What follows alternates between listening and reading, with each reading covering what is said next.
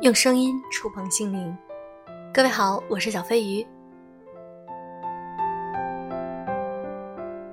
母亲节，你有没有给母亲送花呢？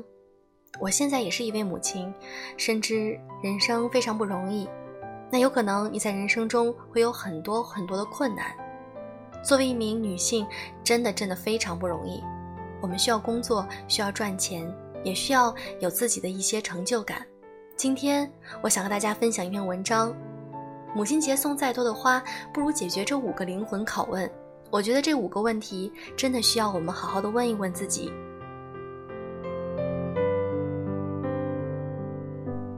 又到了一年一度康乃馨突然身价抬高，商场借机搞个促销活动的敷衍节日。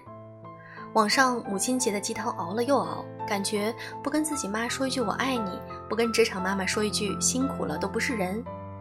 给母亲每年设立一个节日就能够解决他们的家庭事业如何平衡的千年难题了吗？并不能。所以今天我们不灌鸡汤，只开药方。以下五个灵魂拷问和故事来自于我以前的文章或者书里，希望能够对你有所帮助。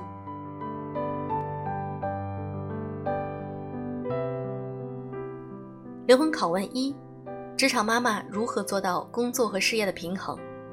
根本没有什么工作和生活的平衡，任何值得争取的事儿都会让生活不平衡，所以去做吧。母亲节故事：儿子上三年级的时候，母亲节那天，老师邀请所有的妈妈来班上庆祝，孩子们一个个轮流上台为妈妈念自己写的文章，在座的妈妈都无一幸免的幸福的鼻涕和眼泪。轮到我儿子了。妈妈，谢谢你把我带到这个世上。我觉得你是个很好的人。你一旦有时间，就会送我上学和陪我写作业。妈妈，你还记得吗？小的时候，我特别喜欢洗完澡之后被妈妈抱了。妈妈，谢谢你为我所做的所有事情，我爱你。多么真挚的母子情啊！多么温馨的画面啊！但是只有一个问题，在下面听的不是我，是儿子他爸。正当儿子失望的撅嘴为爸爸念“妈妈很爱我”的时候，那个爱他的妈妈正在出差，其他的妈妈擦完鼻涕眼泪，怜悯地看着在座的唯一一个爸爸。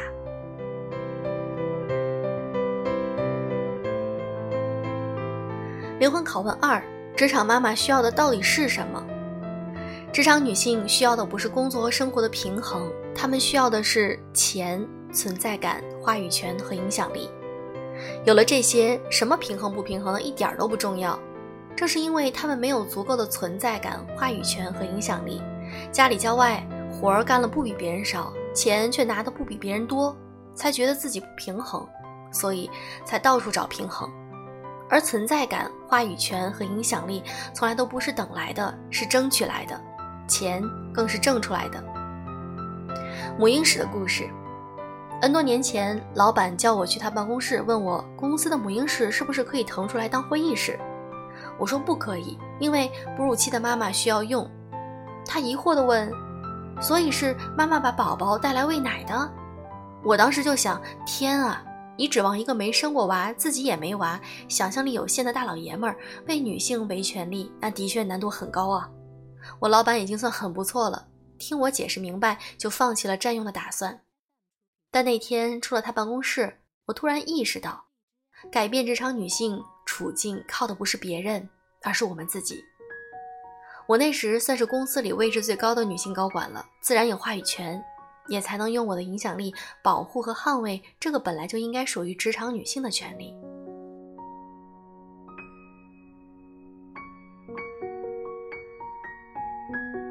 灵魂拷问三：如何打破职场天花板？其实我们最大的职场天花板不是别人，是我们自己。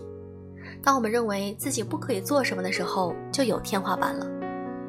当我们认为自己太老了、太笨了、太没经验，不可以做什么的时候，就有天花板了。天花板的故事。大学毕业才工作了三年，我就觉得遇到了第一个职场天花板，于是我选择出国学习，把这个天花板捅破了。MBA 毕业后第三年，我特别想换一份更有挑战的工作。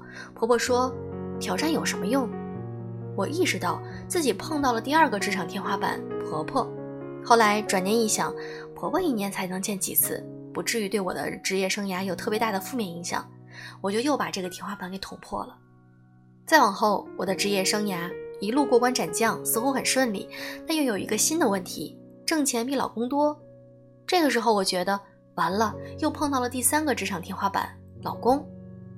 总之，无论什么时候，你不在意，他在意；他不在意，他妈在意；他妈不在意，你妈在意；谁都不在意，也还是有人在意的。怎么办？索性我们俩一起创业，因为创业就都不挣钱了，都不挣钱，就没有谁挣的比谁多这么一说。所以我就把那个天花板也给捅破了，摩拳擦掌，大干一场，去他的职场天花板！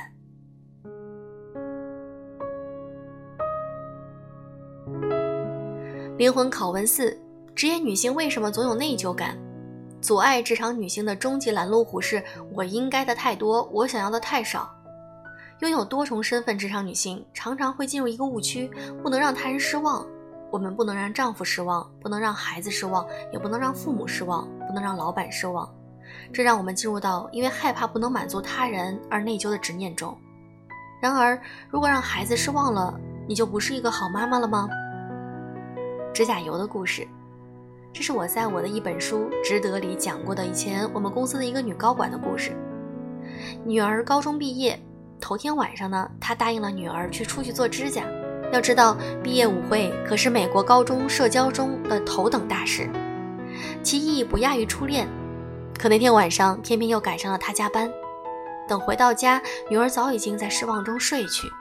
她翻出指甲油，静静地坐在女儿床边。把她的手从被窝里拿出来，一个一个的指甲涂好了，等着晾干了再放回被窝。第二天早上，女儿醒来以后，看到漂亮的指甲，开心的跑来抱着她。她用自己的方式表达对女儿的爱。你能说这样的妈妈不成功吗？其实我儿子小的时候，我真的没怎么管他，都是阿姨。大点以后是他爸。老实讲，我也一直挺内疚的。但现在看起来，这丝毫没有影响我们俩的关系啊。我不觉得自己是个缺席的妈妈，我不过就是抓重点的妈妈而已。而且回过头看来，怎么养都是养，孩子自有孩子的命。所谓内疚，其实就是当妈的想太多了。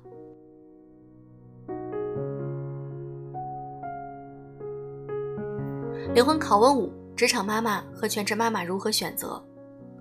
选择适应你的生活方式，没有对错可言。对于孩子而言，一个不开心的全职妈妈比一个不着家但开心的职场妈妈更可怕。听从自己的内心，相信自己的选择，尊重别人的选择。不如问问你的孩子。昨天在朋友圈看到一个朋友的孩子班级投票，希望自己的妈妈是职场妈妈还是全职妈妈。他的儿子选了职场妈妈，问他为什么，他说：“因为我不希望你太累啊，当全职妈妈最累了。”我看了以后很感动，想不到连孩子都知道全职妈妈最辛苦。带着这份感动，我也贱嗖嗖的跑去问我儿子，他一脸嫌弃的上下打量了我一番，说：“你，你那么爱工作，才不会想放弃工作回家。”哎，孩子真是把我们都看穿了。所以，如果你的孩子到了懂事儿的年龄，不如去问问他，他们更有发言权。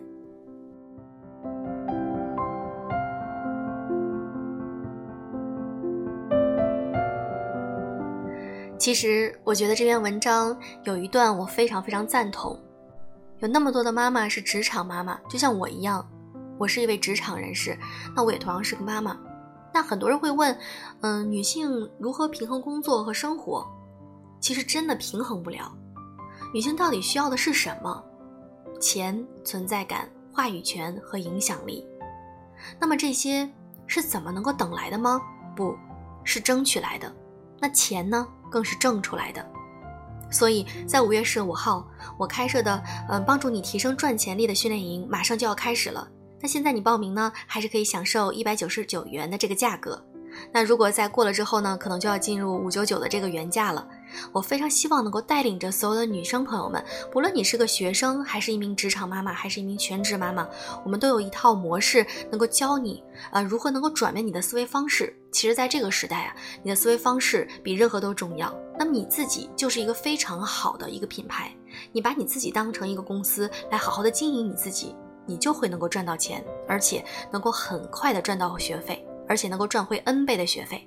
相信我，你可以做到的。小飞鱼会带着你们一起来做这件事。好了，希望能够在训练营里看到你的身影。